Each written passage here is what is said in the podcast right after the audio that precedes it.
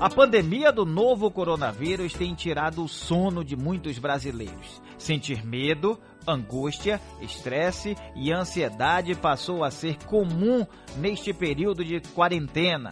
Uma pesquisa realizada pelo Ministério da Saúde apontou que 41,7% dos entrevistados têm apresentado distúrbios do sono durante a pandemia, como dificuldade para pegar no sono ou dormir mais do que o de costume. Vamos conversar agora com o médico pneumologista, coordenador do Laboratório do Sono do Hospital Português, Francisco Ora. E vamos saber sobre os distúrbios, né? O que são, quais são os tipos, diferenças e muito mais. Doutor, um forte abraço, bom dia, tudo bem? Bom dia, Noel, forte abraço. Pronto. Obrigado pela oportunidade da gente conversar sobre um tema tão relevante como é o sono. Ô doutor, nós aqui agradecemos por o senhor disponibilizar um pouco do seu tempo para passar essas informações para a gente. É, por exemplo, acordar várias vezes durante a noite é uma forma de distúrbio, doutor? É, e olha, é a mais comum. As pessoas dizem assim, ah, eu durmo cedo, eu durmo bem. Aí você diz assim, mas você dorme continuadamente? Não, eu acordo para urinar, eu acordo para beber água, eu acordo para fechar a janela, ou seja, não dorme. O que a gente chama fragmentação do sono, essa interrupção do sono, já é um sono de má qualidade. E toda vez que a gente dorme mal, o preço será pago no dia seguinte. O sono é uma conta que, quando no vermelho, cobra juros altos. Ô, doutor, então, por exemplo, eu, eu acordar cansado, isso já me aconteceu, é, significa que algo está errado? Exatamente. As pessoas dizem assim, Noel, ah, uh, eu tenho que dormir sete horas, eu tenho que dormir oito horas, eu tenho que dormir dez. Não é assim, né? a conta não fecha assim. Tem gente que dorme quatro, cinco horas e acorda muito bem. Tem gente, tem gente que dorme oito, nove e acorda exausto. Então, aí é o que você falou. O segredo está na percepção do sono reparador. Se você acorda bem, sente que as baterias carregaram, o corpo está pronto para o dia, você acordou bem. Se você acorda cansado, com a sensação de que não, não dormiu o suficiente, passa o dia com a memória fraca, sonolento, irritado, uma das coisas que a, a perda de sono mais, cal, mais determina é essa irritabilidade é uma espécie de intolerância, impaciência, mau humor, as pessoas ficam assim. Isso já é indício de que o sono não está transcorrendo como deveria. Ô, doutor, os colegas falaram aqui para mim agora acordar com a sensação de que vai cair, e eu me perguntaram até se eu já passei por isso. Eu não lembro. Existe realmente isso, doutor? Existe, existe, mas isso aí não é doença. Isso é uma coisa, digamos assim, fisiológica. Quando a gente dorme, sobretudo, o sono não é igual, não é uma coisa linear, a noite toda do mesmo jeito, não é. A gente tem ondas de sono, ondas mais profundas, em que a gente, o sono do passado, na mitologia grega, foi comparado à morte. O hipnos era o sono e o tânatos, a morte, era o irmão gêmeo do sono. Porque dessas fases profundas, é como se a pessoa tivesse morto. O coração está batendo, a respiração está funcionando, mas, na verdade, o corpo está inerte.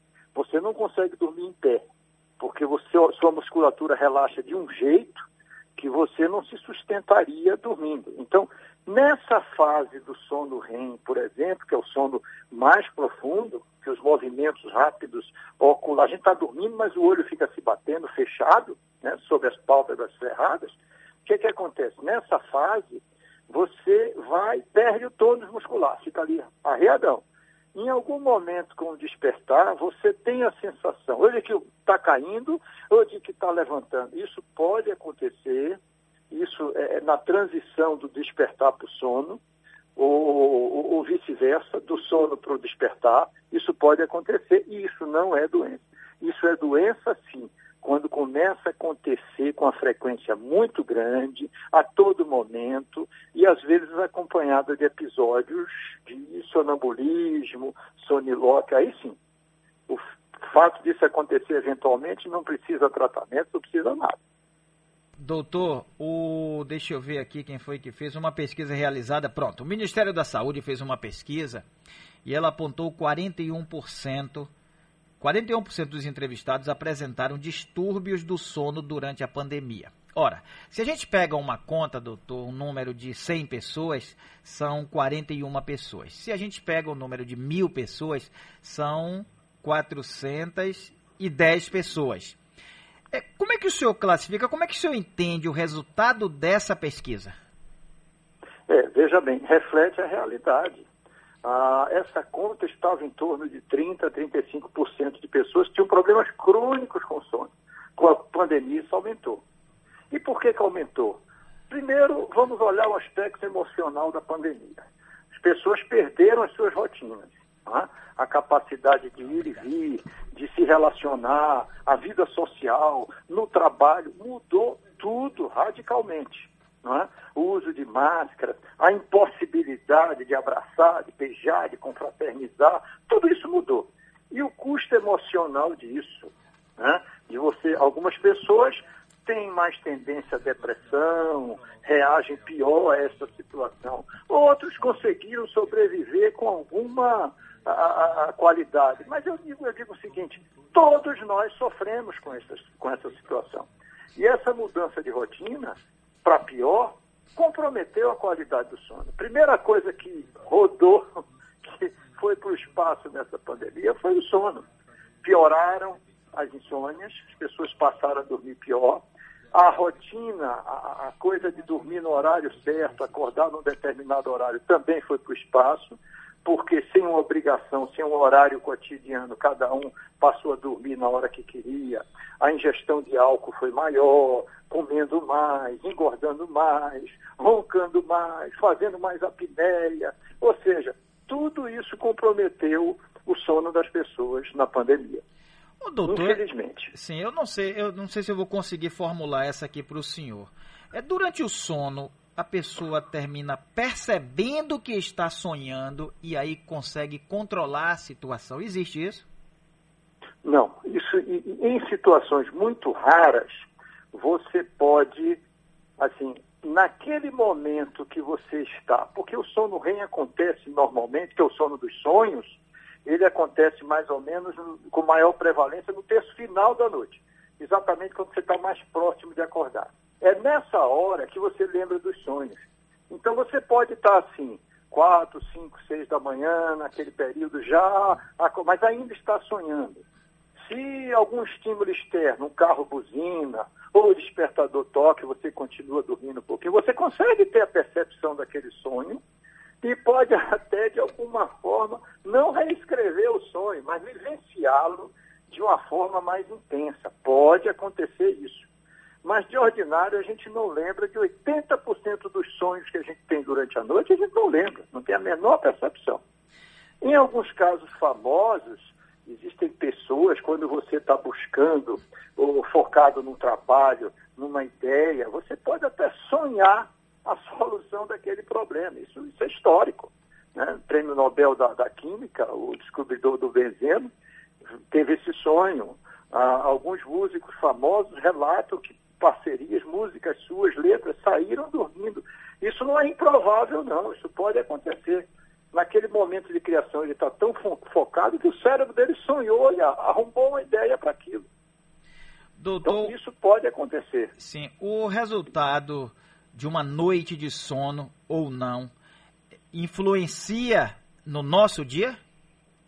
Muito, totalmente. O impacto é total é a coisa que mais influencia, Noel. Para você ter uma ideia, a gente sobrevive há mais tempo sem beber água e sem comer do que sem dormir. Sim. Então, eu lhe digo o seguinte, a privação total de sono é incompatível com a vida. Quando se vê os pacientes assim, doutor, não durmo há 30 anos.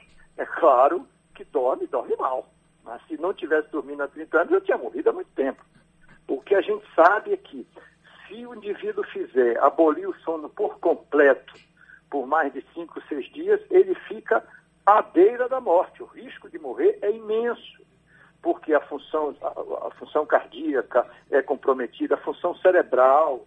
Perca três, quatro noites seguidas, você vai perceber que sua memória já não funciona direito, até a caligrafia, a letra, a capacidade de entender o que está lendo, tudo isso muda para pior. Então, o maior Quando a gente fala qualidade de vida, a gente fala em atividade física regular, alimentação é, é, é, é balanceada, a gente fala tudo isso. Mas a principal coisa nesse, nesse é o tripé, seria a perna do sono. Se você faz exercício, se você come corretamente, se você procura ter uma, uma atividade mental de qualidade, mas dorme mal, não vai adiantar muita coisa. Então, o sono é o principal item da boa qualidade de vida. O sono bom, claro. Doutor, aí eu lembro de uma situação que passou, aconteceu comigo, eu levei uns cinco anos, que aí foi um sono provocado. Né? E eu consegui descobrir o que estava acontecendo comigo e a partir daí procurei o médico. É, Pronto. Eu, pela manhã, eu saía para trabalhar e acredite, dava eu dirigindo cerca de, quando dava no máximo 20 minutos dirigindo, eu percebia que eu estava com tanto sono que eu tinha que parar naquele momento, tirar um cochilo de 5 minutos e voltar a dirigir. E eu sem saber, sem entender o que estava acontecendo comigo. Aí eu percebi, doutor, que era o perfume que estava me, passando, me fazendo mal. Eu passava o perfume, então provavelmente minha pressão baixava e vinha o sono. Então, ou eu parava ou era capaz de acontecer um acidente. Eu, quando descobri, percebi a situação, procurei o médico, aí o médico me disse: olha, a essência do perfume baixa a sua pressão e aí sim vem o sono. É, você tem substâncias inalatórias que fazem esse efeito, né? De baixar a vigília, acentuar o sono. Mas não precisa ir longe, não. As pessoas que dormem mal, que têm um mal despertar, que acordam cansadas, vamos admitir, por exemplo, um indivíduo jovem, trabalhador, com menos de, de, de 30 anos, de 35, 30 anos, esse pessoal tem uma necessidade de dormir biológica maior do que o indivíduo mais idoso. E ele precisa despertar mais tarde. O idoso normalmente desperta às 5, 6 horas da manhã sem nenhuma dificuldade. O jovem não, ele tem uma tendência a despertar mais tarde. Isso é fisiológico, é normal. Agora, você imagina um jovem hoje que está trabalhando numa empresa, por exemplo, que ele tem que ir para o polo acordar às quatro da manhã. Ele vai no transporte da empresa dormindo, ótimo. Mas se ele for dirigindo, ele vai matar ou morrer. É ele vai causar acidentes. Porque ele vai cair de sono. Esse é um grande problema.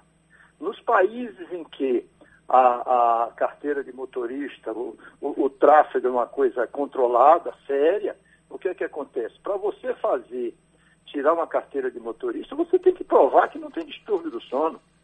Você tem que fazer o exame, a polissonografia que nós fazemos no Hospital Português rotineiramente. Esse exame vai mostrar se você tem ou não problema no sono. Se tiver, você tem que tratar, senão você não vai tirar a sua carteira de motorista. No Brasil, os motoristas profissionais, boa parte deles tem problemas graves de sono e ou não sabem ou não estão querendo mexer nisso. E a gente vê acidentes inexplicáveis. O, o ônibus que voa da pista, o, o, cara que bate num poste sem nenhuma razão para isso, ou seja, dormiu, cochilou e causou o um acidente. Doutor, eu vou ser franco para o senhor. Com o senhor nós temos assunto para o dia todo, viu, doutor? É, é verdade. O sono, o sono é, é, é assunto para dois dias de conversa. É, parabéns para o senhor pelo trabalho e pelo conhecimento, doutor. Muito obrigado e pode ter certeza que numa oportunidade ou numa outra oportunidade a gente vai voltar a conversar, tá bom? Suas ordens, eu que agradeço o prazer de falar com você. Seu programa tem uma audiência maravilhosa. Eu sei que as pessoas sempre dão, dão retorno. Muitíssimo obrigado. Tá, doutor, muito obrigado mesmo. Esse é doutor Francisco Ora, médico pneumologista, coordenador do Laboratório do Sono do Hospital Português. Muito obrigado mesmo.